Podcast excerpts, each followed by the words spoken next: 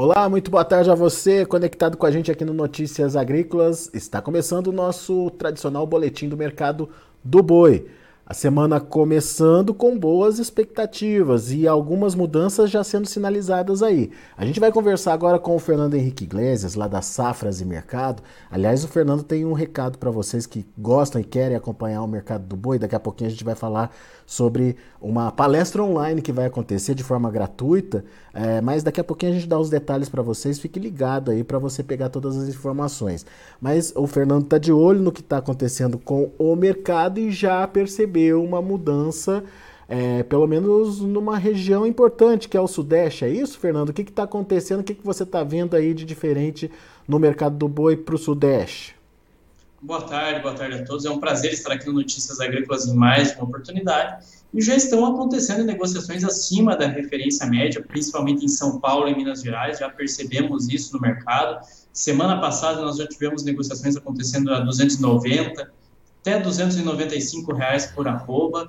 E isso acontece por uma série de fatores. O primeiro deles é que aquelas notícias positivas que nós tivemos em torno das exportações brasileiras, com a habilitação da Indonésia, é, com o retorno da, praça, da, da unidade de Mozarlândia, tudo isso gerou um, um, efeito positivo sobre o psicológico do mercado. Primeiro, nós vimos uma alta muito consistente na B3, o mercado virou rapidamente com essas notícias e também afetou as decisões de venda do pecuarista. O pecuarista aí passou a segurar as ofertas de uma maneira mais contundente nessas regiões e ajuda a explicar do porquê que os preços do boi gordo passaram a subir aí de uma maneira mais consistente nessas regiões do país. Muito bem, só para só a gente entender, é, Fernando, uh, tem essa expectativa de demanda chinesa para acontecer é, já a partir dessa semana? Já está acontecendo? Como é que é essa, essa, essa expectativa aí do mercado com relação à exportação? É, inclusive, isso é importante nós detalharmos aqui, existe a possibilidade de novas habilitações de frigoríficos brasileiros nessa semana. Acontecendo nessa semana, existe essa possibilidade. São plantas que abatem aves e bovinos e tem que aguardar como que vai funcionar esse processo de inspeção, quais unidades serão inspecionadas e quando vai sair efetivamente essa notícia. Mas existia essa perspectiva que, terminado esse feriado de Ano Novo Lunar, que acabou lá na sexta-feira, já começasse esse processo de inspeção, esse processo de novas habilitações de frigoríficos brasileiros. Essa notícia, sim, é importante, muito mais do que a Indonésia, né? Porque a China já é o nosso grande importador de carne bovina, já tem um peso muito grande na nossa composição de mercado. Né? Em termos de volumes, a China já representa mais de 50% de tudo que o Brasil vende, em termos de receita, mais ainda. Então, esse tipo de notícia gera um efeito positivo sobre o mercado e confirmando isso, aí sim, nós teremos aí uma perspectiva de avanços aí mais consistentes das exportações brasileiras e isso pode alterar a mentalidade dos frigoríficos na compra de gado, pode fazer com que haja espaço para mais reajustes da arroba do boi gordo. Lógico, tem um certo limite para isso acontecer, mas existe essa perspectiva. Daqui a pouquinho a gente fala dos limites, mas é, essa condição, essa situação, que por enquanto a gente percebeu que ficou restrita ao Sudeste, pode se espalhar para outras regiões, Fernando? Sim, é, nós ainda convivemos com uma forte pressão de queda é, no Mato Grosso e na região norte brasileira. São estados em que o movimento de queda aconteceu de uma maneira muito consistente. É, Para se ter ideia, no Tocantins, as negociações saíram aí de 260, 265 para 235 por arroba.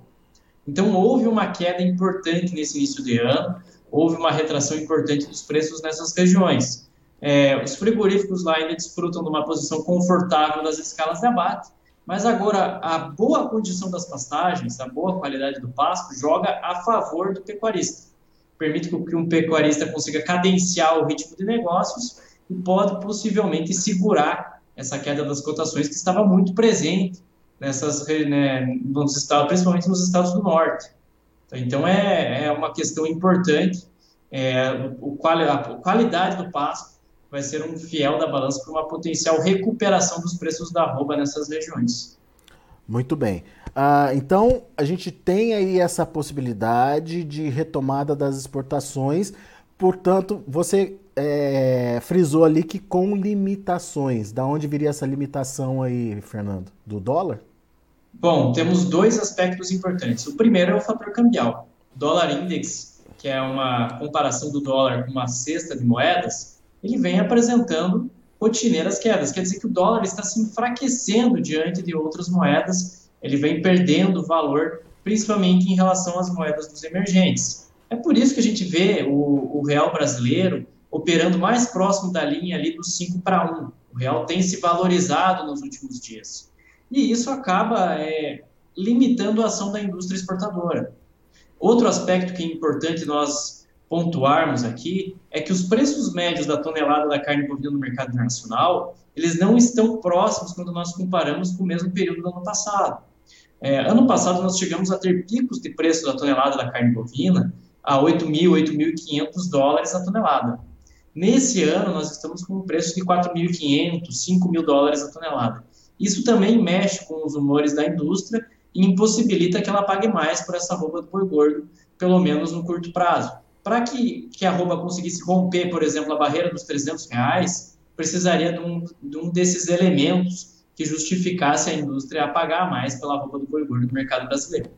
Quer dizer, de um lado tem essa mudança de humor dos frigoríficos por conta de uma retração do vendedor, né, que está é, tornando mais difícil essa compra de gado por parte dos frigoríficos. Do outro, tem uma expectativa de melhora dos preços, ah, aliás, melhora da demanda de exportação, no entanto, limitada aí pelos preços internacionais que estão longe de serem os preços praticados no ano passado. Agora, Fernando, é, e mercado interno, está ajudando ou não está ajudando, hein? O momento do mercado interno é péssimo. O, ah, é? começo, é? de, o começo do ano da, da, da carne no atacado, a situação das proteínas concorrentes é muito preocupante nesse momento. Tanto que quando nós fazemos aquela conta de equivalência, quando a gente pega os preços da carcaça, soma com os preços do sebo bovino, mais os preços do couro, nós estamos, vamos chegar aí numa equivalência em São Paulo de 270, 275 reais por arroba. Então, a, o mercado doméstico ele não tem ajudado a indústria a pagar mais pela arroba do boi gordo.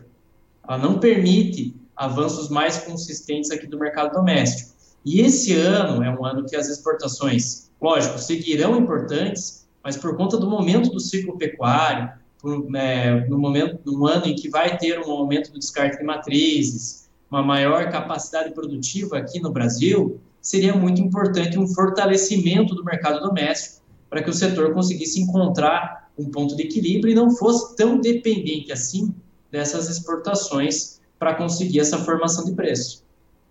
Pois é, mas por enquanto está complicado, né? Como é que estão os preços no, no, mercado, no mercado internacional do, do boi casado, Fernando? É, no mercado interno, aqui a gente está falando de um boi casado aí de 17, 17,50 aqui em São Paulo, é, em São Paulo, né, como referência.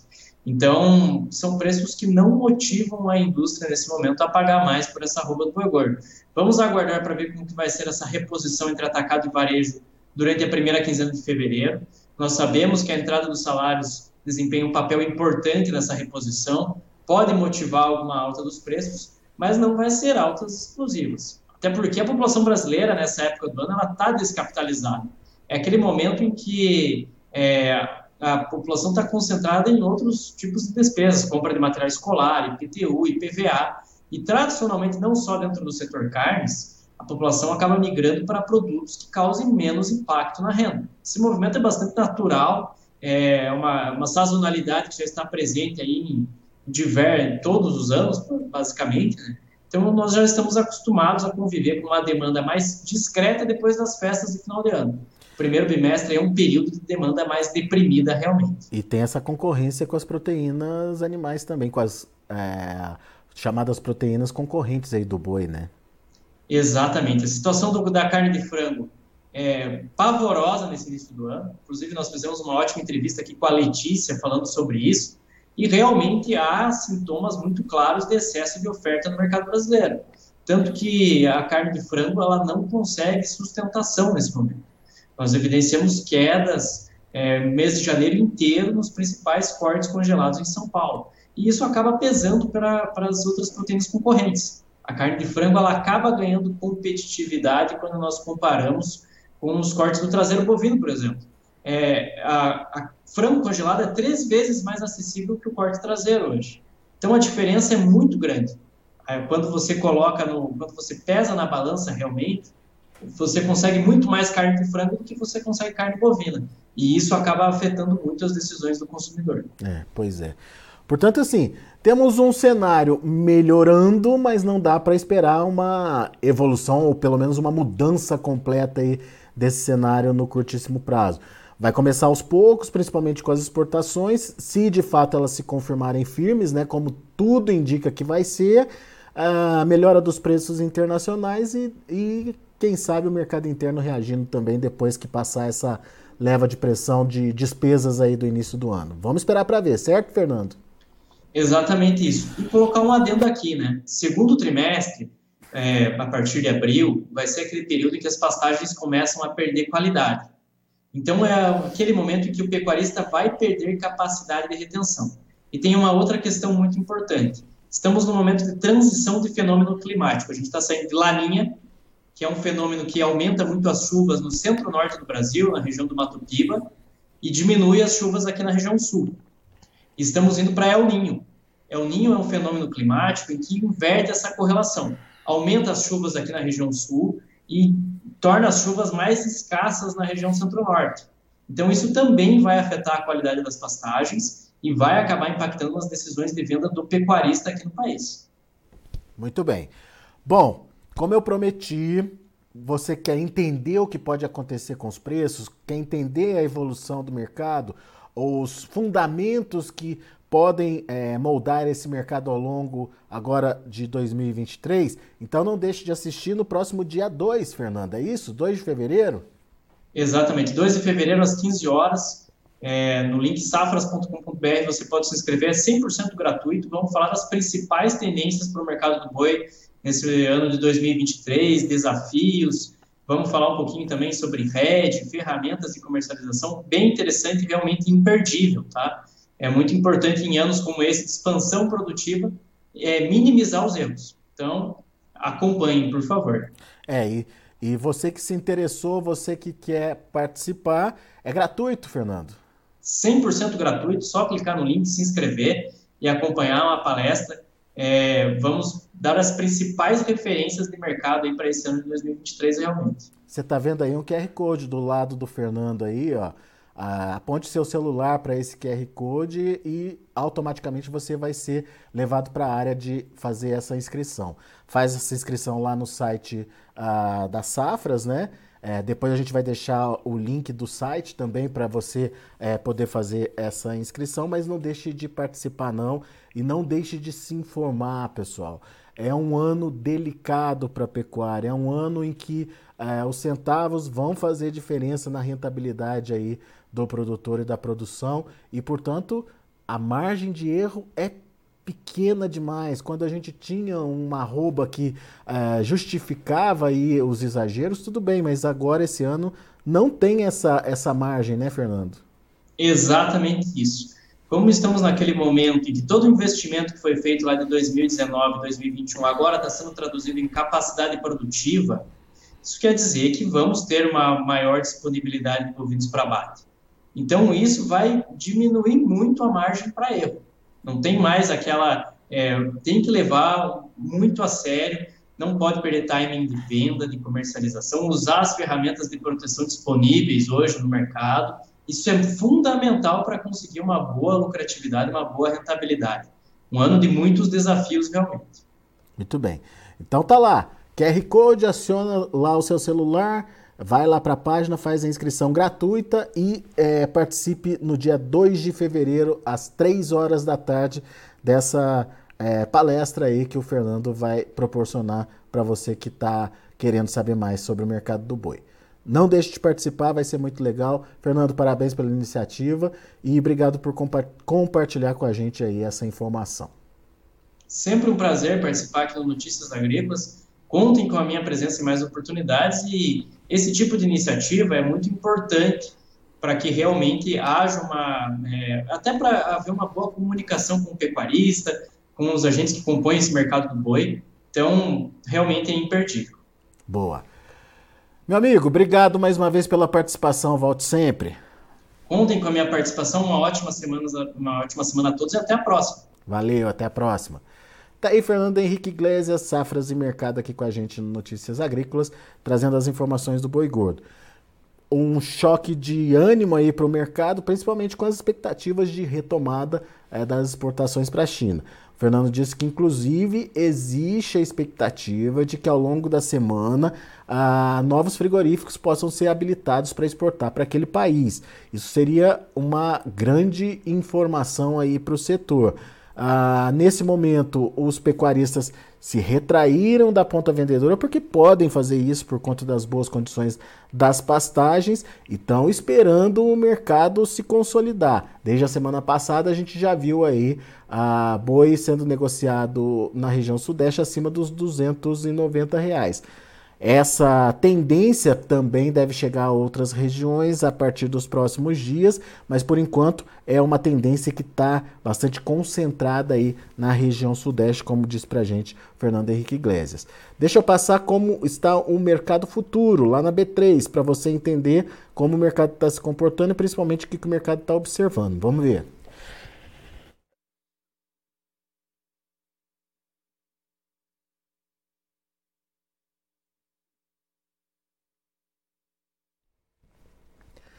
E olha aí, o janeiro já não é mais referência, a gente pode descartar janeiro terminando já é, os seus contratos agora no final do mês.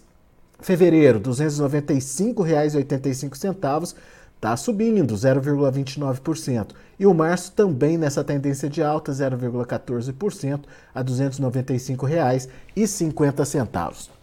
O indicador CPEA, na última sexta-feira, fechou a R$ 290,20, com uma ligeira alta de 0,05%, mas o indicador está é, se mantendo ali, ou tentando se manter acima dos 290 reais, que é a referência para o estado de São Paulo.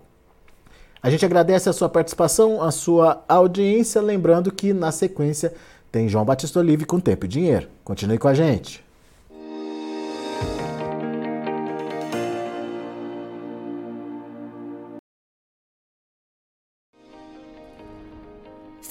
Nossas mídias sociais no Facebook Notícias Agrícolas, no Instagram arroba Notícias Agrícolas e no nosso Twitter arroba Notiagre. E para não perder nenhum vídeo, não se esqueça de nos acompanhar no YouTube e na Twitch Notícias Agrícolas Oficial.